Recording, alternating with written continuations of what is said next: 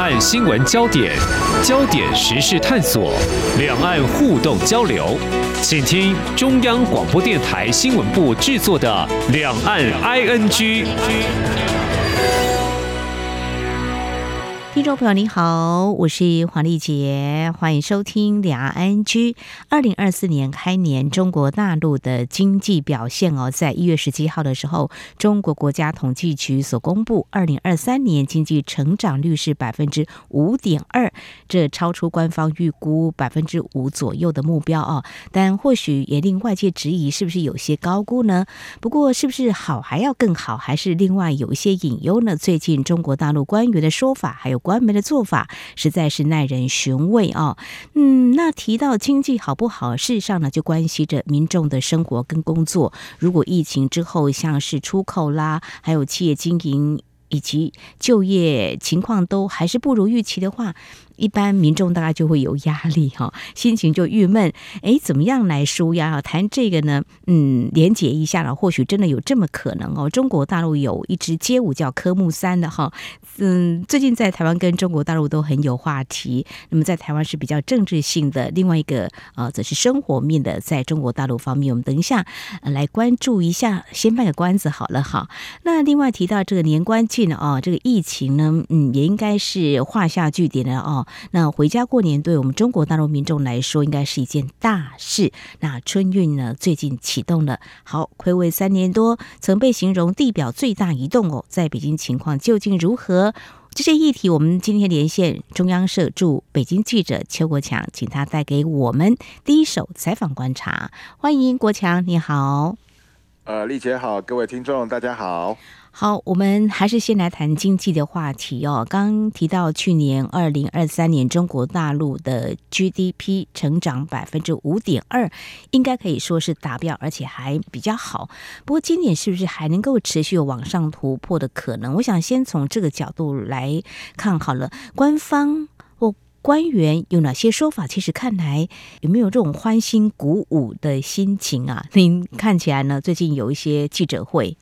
呃，应该这样说哈，最近他们就是频繁的在公布，一个是全国的这个 GDP 成长率，然后也有各地方的这个成长率哈。其实跟我们台湾的民众一样哈，虽然说你也许你的数字很漂亮，但是民众事实上是感受不到的哦，百分之五点二哈。那在这样的情况之下呢，很多人都质疑这个数字是。怎么来的？嗯，那我们知道，其实五点二是去年相对于前年二零二二年。那二零二二年其实它的基期是比较低的，而且他们在二零二三年的第一季的数字还算可以，嗯，只是这个二三四季就不行了。嗯，那整个全年平均下来哈。那当然还能够有个五点二的这种成长率啊，其实是不算太困难的。但是我们要注意一点，就是说，是因为前年的基期实在是不高，这是一个问题。那第二个当然就是民众的这个感受。其实并没有能够感受得到，哎，真正这个经济有百分之五点二的成长率。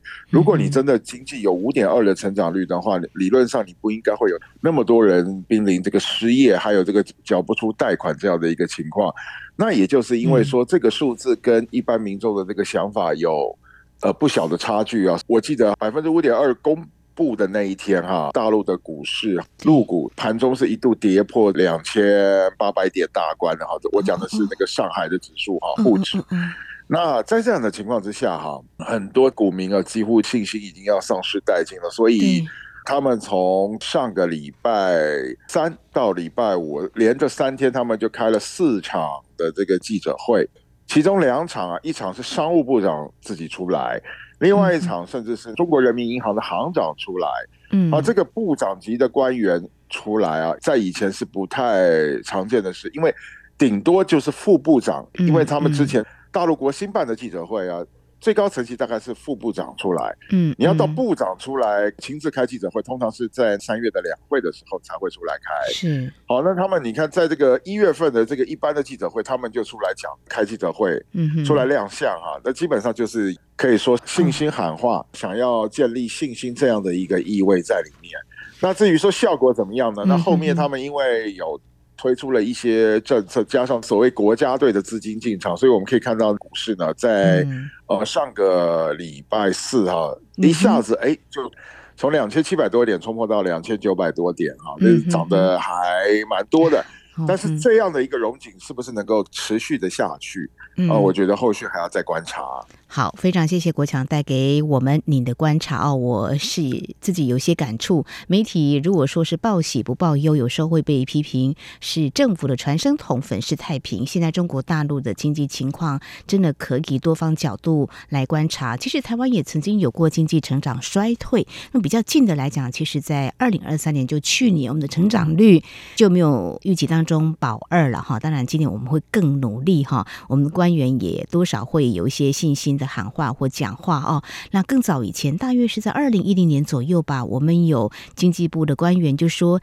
大家呢可能要等着过苦日子的哦，就被骂翻。类似的情况，中国大陆嗯，现在看起来是还在先行讲话。不过刚才国强有提到一个很重要的观察点，股市有没有捧场，就是有没有所谓的庆祝行情，在官员先行讲话之后，似乎是有拉抬的一个效果哦。不过我也观察了一下，就是也有媒体的报道哦，呃，中国大陆股市其实这几年都陷入一个低迷。你的情况哈，而且最新的就是中国大陆的股市，嗯，没有办法长期有一个比较被看好的信心哦，所以中国证券监督管理委员会呢已经宣布强化卖压监管措施，那么从一月二十九号起全面暂停限售股的出借，另外还有一个就是三月十八号起将。转融券市场化的约定申报由即时可用调整为次日可用。目前中国大陆媒体认为 A 股市场在吹一股暖风啊、那另外还有一个大家可以来看，应该是啊、这个资金。会再进来，就二月五号开始会降准。这个中国人民银行已经宣布呢，会在当天开始，嗯，存款准备金率零点五个百分点是啊调降的哦，会向市场提供长期流动性的人民币一兆元。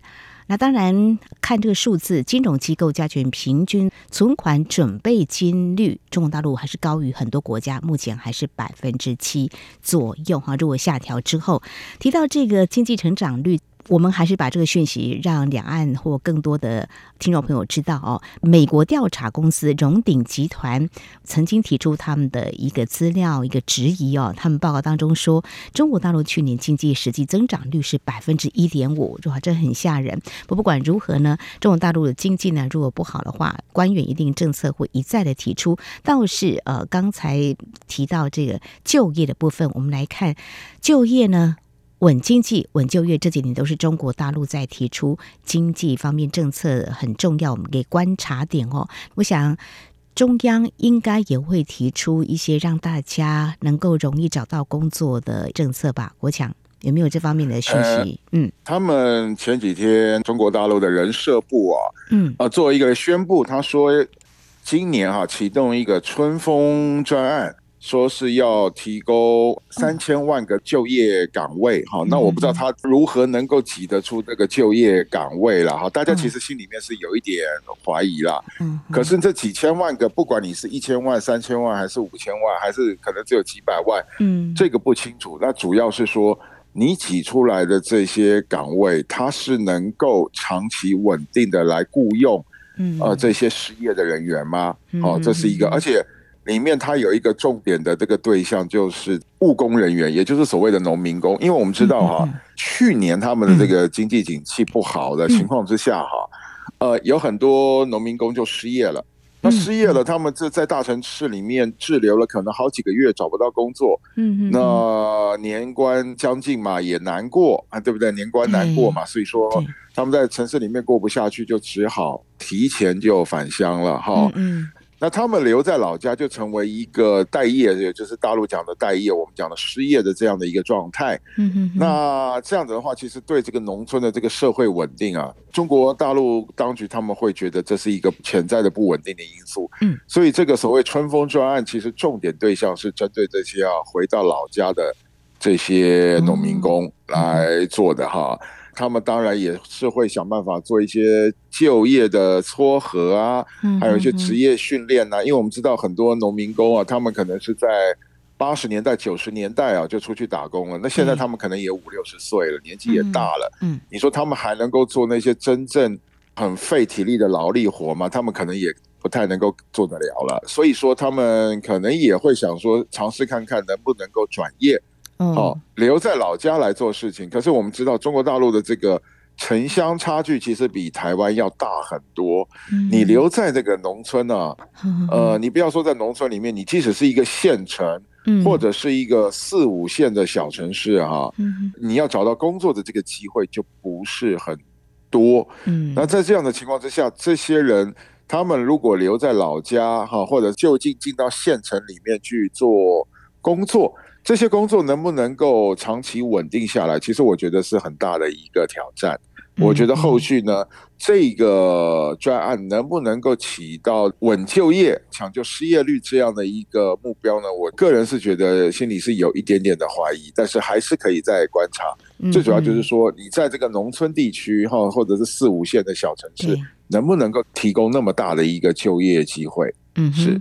看来也许在沿海地区的城市，或许呃相对比较好，但是在啊、呃、二三线城市这个情况，嗯，我们真的要继续再观察哦。另外谈到这个创业哈，如果说官方呢带头来告诉我们，如果某些创业的模式哎还真的不错的话，可能会让一些人会跟进，有些心动。在官媒这个部分的话，有没有看到相关的一些？分享一些人创业还不错的，或许有些人可以来试试看创业。民营企业的创业也是过去几年中国大陆很鼓励的。这个就是有点好笑的一个情况啊，因为就是在这样经济不景气、很多人失业的情况之下呢，嗯嗯，呃，中国大陆的这个中央官媒跟地方官媒就突然炒作了几个 case 哈，就是说，呃，像是上海有一个外送小哥说什么。一年可以赚到好几百万，然后有一个海归的一个女生，就是从海外留学归来的一个女生，她就做早点，居然说这个一年的年营收可以超过一亿，那结果这个事情哈，基本上并没有引起任何正面的效应，反而被很多人笑，很多人骂。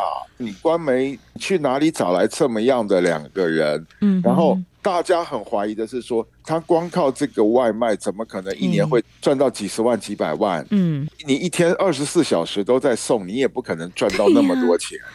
对，然后你说你卖早点，你卖早点，你是要用网购，然后超过一亿的营收，嗯，那送到你的。手上网购最起码你要都要等个两三天嘛，对，对不对？最快也是一两天嘛。嗯，你这些东西拿到手上，你要吃，那你这样不是很麻烦吗？谁会去网购这样的一个早点，一个冷了的早点，你还要去加热？那谁会那么费事情？因为基本上大家要吃这样的东西，都是直接到现场去吃，要不然就是外送，在家里面我等人家送来，这样也 OK。你怎么可能这些东西去网购呢？所以这样的一个舆论操作模式，其实反而。受到了很多中国大陆民众的这个嘲笑跟谩骂。哎，是这样，真的蛮夸大，而且不务实嘛。我们想一想，怎么可能会这个样子哈？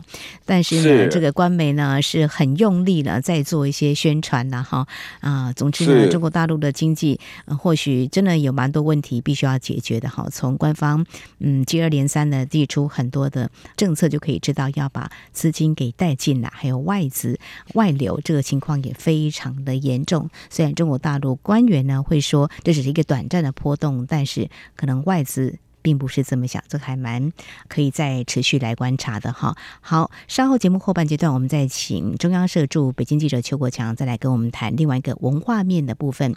两岸都流行这一支街舞，那另外也来关心一下中国大陆的春运今年的情况哈。那么已经启动了，那么到底有多么的人潮汹涌哈？我们节目稍后回来。今天的新闻就是明天的历史，探索两岸间的焦点时事，尽在《两岸 ING》节目。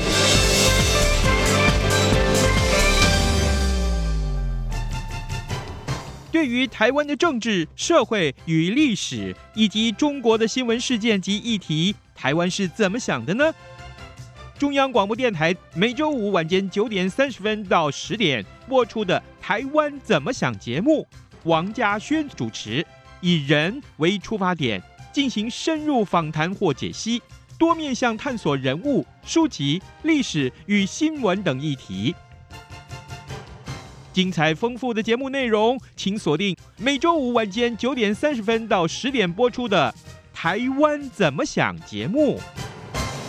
这里是中央广播电台听众朋友继续收听的节目《两岸居》，我们节目持续连线人在北京的中央社驻北京记者邱国强。国强，我们现在要来谈。这支街舞哦，其实我要先从我自己节目当中持续关注，就是说有关这个呃短影音、抖音在台湾成为介选的媒介工具，事实上也带动流行文化。所以，我们谈到这个呃街舞呢，我自己觉得啦，是为这个城市或街道注入活力跟装点这个美感啊。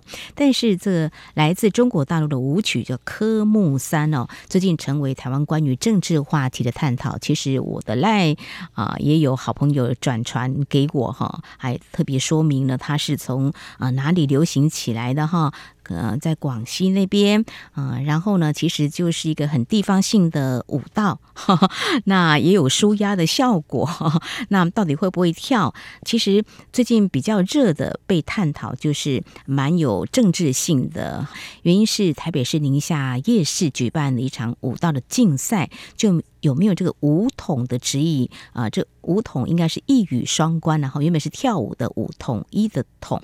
那一个就是中国大陆不是强调。宣示两岸统一吗？是不是会采取军事行动？这叫武统。另外一个，我觉得应该是强势文化的影响哈。当然，呃，这个广西的舞曲呢，呃，其实在去年听说在中国大陆已经大为流行，甚至有人解读刚才我所提到的，诶，可以疗愈有经济蛮差的心情不好的这样的舞步。可是现在好像有一种。无所不舞啊！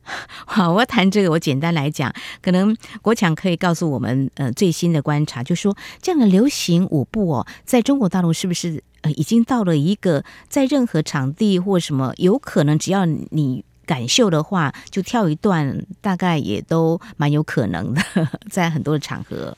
这个科目三，这个我一定要说一下，这个很有意思哈。但是我也不知道这个是应该要。笑还是应该要摇头，这个这个就让人有点哭笑不得。嗯、主要是因为在丧礼的场合啊，嗯、也有人在跳科目三。嗯、那最近中国大陆至少有好几部哈、啊、短片啊，在抖音上面跟小红书上面啊，还有在那个微博上面都流传开来啊。嗯嗯。其中有一个看起来是一个中老年人，一个五六十岁的先生哈、啊。嗯。他是应该是这个死者往生者的家属。嗯啊，因为他有戴着那个白色的孝帽哈，腰间是绑着白布。你腰间绑白布，基本上应该算是比较近的这种往生者的亲属了哈，才会在腰间绑绑白布。他就在那个往生者灵堂里面啊，他就跳起了科目三。哎，我们大家就觉得哎，一个老大爷他就在那边跳科目三，然后旁边人帮他用那个手机把那那个音乐。放出来，他就随着这个音乐在那边跳科目三，然后他就跳给这个往生者看。这个画面是蛮不协调的，你就在这个灵堂面前就跳了科目三。然后我特别观察一下旁边的人的反应，绝大部分是家属，要不然就戴着白色的这个孝帽，要不然就是腰间绑着这个白布哈。嗯，其实都是比较近的亲属。哎，他们看一看也不以为意，有的看了也是边看边笑，啊，也有人就拿手机在拍，然后也有人在那边嗑瓜子。啊，大家没有什么觉得说任何的这种不快或者是什么，对。那我就在想，嗯，这种情况，你说在台湾要上演的话，这种可能性基本上是不会有的，因为大家不太会在灵堂前面做这么不庄重的事，除非了哈，嗯，除非我们知道，像台湾一二十年前有的是说，这个老人家啊，可能是他比较爱看这种。诶，燕舞哦，那可能是子孙想要孝顺他，这个大家都有印象，这个有上过新闻，这个有，这个是说这个是往生者他有交代，或者是说这个子女主动这样子的，可是这个事情出来之后，其实就被不少人批评了。好，那后来，所以这一段时间，这十几二十年，台湾基本上没有人说跑到灵堂前面在跳这种热舞啊，找跳夜舞这种情况了啦。好，那当然也有一些是在乡间出殡的那种告别式，找那种歌舞团来跳夜舞的也是有，也很少了啦。那如果被人家拿上网的话，很容易被批评。可是没想到这个大陆这个虽然不是说厌舞啊，可是跳这个科目三哈，嗯，这个还是引起了很分歧的一些看法。那这是一个，另外一个是去扫墓，嗯，因为中国大陆有一些地方是有冬至扫墓的这个习惯啊，有的人冬至没空去扫的话，可能他会在元旦之后去扫墓，结果是有。呃，两三个年轻人在他们的这个长辈的这个墓碑前面啊，嗯、他们也在跳这个、啊、这个这个科目三，他也是用手机放音乐，他们在那边跳，啊、然后他们这些家属呢，边看也是边笑，哦、啊，嗯、这个两三个这个年轻人就在这个先人面前就这样跳这个科目三，好、那现场的人当然也是看了是觉得热闹嘛，好玩嘛，哈、嗯，可是这个在中国大陆的网络上，其实也是引起了。比较多数人，我观察了一下，大概有四分之三的人是持批评的态度，大概也有四分之一的人是持这个中性的意见，也有人觉得没什么的。有一个人留言很好玩，他就说这个科目三啊，嗯、就变成了这个科目三，这个科是磕头的磕，哦、墓是坟墓的墓，嗯、科目三。科坟墓山，就把这个科目三变成同音的这个科目三，哦，科坟墓山，哎，然后这个当然是一个虐称戏称啦哈。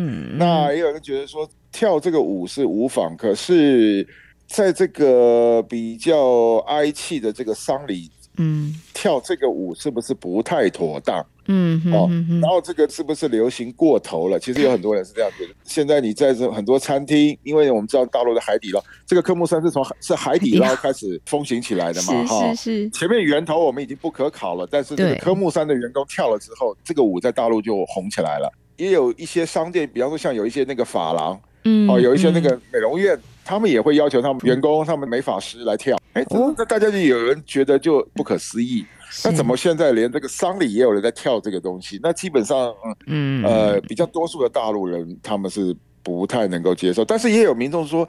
啊，只要家属没意见的话，大家有什么好说的呢？因为其实你丧礼一定要弄得那么样的这个哀戚吗？嗯、也没有必要。对，所以说这个只要不是说真正的那种伤风败俗的话，这个科目三也不算伤风败俗啦。嗯，啊，只是说这个场合的这个问题。哎，搞不好这些先人。也很爱看，也说不定啊！你怎么知道这些仙人一定喜欢搞得这么哀戚？搞不好他也喜欢看，也不一定。所以这个在大陆的这个网络上就引起了这个很正反两极的，而且批评居多的这样子的一个意见。嗯，感觉是有点有失庄重了。好，那听众朋友，您的感觉呢？好。啊，最后就来谈这个，应该是呃蛮开心的，就是过年哈。二月九号就是大年除夕了。那我们在台湾哦，小年夜二月八号就弹性的放假，农历年放假总共有七天。那中国大陆民众返乡过年哈，因为我想应该还是有不少是在外地工作哦，应该有更长的时间跟弹性放假的做法，才有可能会所谓全家团圆哈。我的节目在二零一八年特别做了一个过。过年期间，大家一起分享过年习俗的节目，有不少中国大陆听众朋友，他们就分享他们的回家过年的经验。哦，我很难想象，其中有一个就是说，他从南方回到他的家，东北搭火车，人多挤到他不用拉杆，竟然就。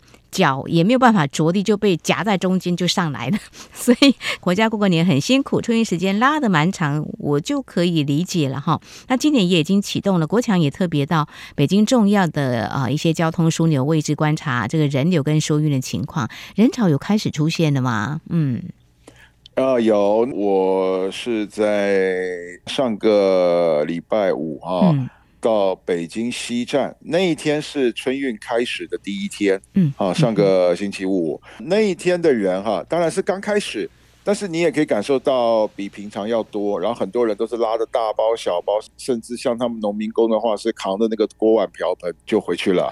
好，我亲眼看到的有一班起站是北京西站，终点是香港，就是九龙。啊，但是它中间经过这个河北，嗯，然后河南、湖北。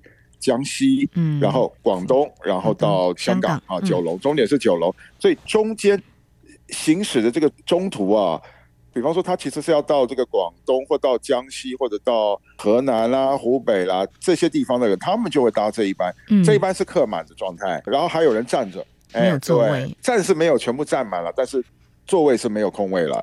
在这个北京西站也有访问到呃两位这个农民工的老大爷，然后一位。大学生。那位大学生他住的比较近，他是去张家口。那张家口在中国大陆来讲，他算蛮近的地方啦。然后他是说，因为张家口的票相对来讲没有那么难买，所以不用预先买票哦，所以买得到。他并不是在那个开始可以买票的第一天就买，他是在。呃，出发前不到一个礼拜才买，也买到了哦。嗯，然后他是说，他本来其实他也可以跟人家拼车回去，可是因为他买到了，嗯哼，啊，他买到了，然后他就想说啊，这个坐在车上反而不是那么舒服嘛？嗯哼，那坐高铁至少你的腿部空间是比较大一点的，所以他就买高铁就回去了，拎着两个行李。一大一小，那另外两位这个农民工呢，他们就是挑的这个担子，然后里面甚至有那个锅碗瓢盆的哈。嗯。然后他们两位，这都河南人哈。嗯嗯。他们回老家去，其实时间已经算是比较晚了，因为他们有很多的这个农民工的同事，他们都先走。那为什么？这就可以谈到我们前面的那个话题，就是中国大陆因为去年这个经济景气不好，所以很多农民工在找不到这个工作的情况之下，他们就提前回去。这两位还好，一直有工可以做的。嗯。嗯，哎，他们算是比较晚的。目前这样观察来讲的话，从上个礼拜五开始，这个礼拜他们的这个人潮会慢慢的多起来，大概会到下个礼拜三，也就是我们台湾最后一天上班呃二月七号那天会是高峰。那我们台湾的话，我们是从二月八号，对，这有一点可以跟大家分享一下。嗯、我们台湾是从二月八号那天是小年夜，对，就开始放这个农历春节的假期，我们放七天。嗯，那中国大陆的民众啊，除夕哈是没有放假的，请注意啊，除夕是没有放假的，这很奇怪，对，也引起我们的关心，就就怀疑到底怎么回事。嗯，他们是。真正关定的这个春节假期是从农历初一到初七，嗯，除夕呢是上班日。那当然了，因为这个事情引起了很大的反弹，哎，哪有人除夕不放假的？对呀，好，那后来就是说，大陆的这个单位就说，鼓励各个单位哈，除夕那天呢尽量弹性放假。给员工放假，那其实很多民营企业的员工就在骂，嗯，说这个民营企业是最会凹员工的啦，来上班。其实台湾有些也企业也是啦，哈，那哎，你政府如果说没有规定放假，这些民营企业怎么会放假？不可能，那就变成说你要放假可以，就变成你要请假。请假，那你不就占用到自己的家了吗？那这样的话，其实其实你损失的是自己的权益啊。是，那这样的话，我请了一天假来休除夕，那就代表我其他时间的假我就少了一天啦。嗯，因为我已经拿来休除夕啦。嗯，所以这个事情让很多大陆民众到现在心情都还是没有办法平复。OK，他们是可以放假，但是就变成说，好吧，我没办法，因为我要回家。嗯，那我只好牺牲其他日子的一天假。嗯，我来补这一天，也就是说，我这一天好，我除夕可以不上班，但是我用的是自己的假。嗯，那这样来讲就不合理了。这个事情如果放在台湾的话，肯定被骂。你像台湾的话，补上班大家都 骂成这样子，对，结果今年是变成说补上班补的天数很少，可是刚好因为补在二月十七号，就是过完年，星期六补上班。对，结果台湾又有很多人在 complain，在抱怨了。那这一点就是这个两岸的这个不一样的这个 地方，可以跟大家分享一下。对，看起来 这个中国大陆官方可能比较挺企业吧，但是民众没有工作，还有一年一度的这样的过年哈，还要自己请假，那种感觉不是很舒服了哈。所以今年春运到多久？因为越接近过年的时候，应该人潮越多，四十天嘛哈。那我那算算应该到三月初，都是四十天，对，到三月初。好，那有意思的就是说，今年的春运到底会有多少人次？的人流哈，我想这也来跟中国大陆的经济的情况，或许可以做一些观察。好，因为刚刚国强你有提到说，有一些如果没有工作的话，就尽早回家，可能有疏解，但是中国大陆官方可能不愿意看到的哈。好，这是在今天我们所关注的几个焦点，包括就是中国大陆经济情况是比较严峻的哈。虽然官方数字是漂亮的，但是呢，接二连三都有一些信心的喊话。我想这个讯息还是值得的关注，另外这个街舞科目三流行的现象，哈，非常谢谢中央社驻北京记者邱国强带来你第一手的采访观察，谢谢国强，谢谢你，谢谢各位听众，谢谢丽杰。好，以上就是今天两岸 ING 节目，非常感谢听众朋友您的收听，黄丽杰祝福您，我们下次同时间空中再会。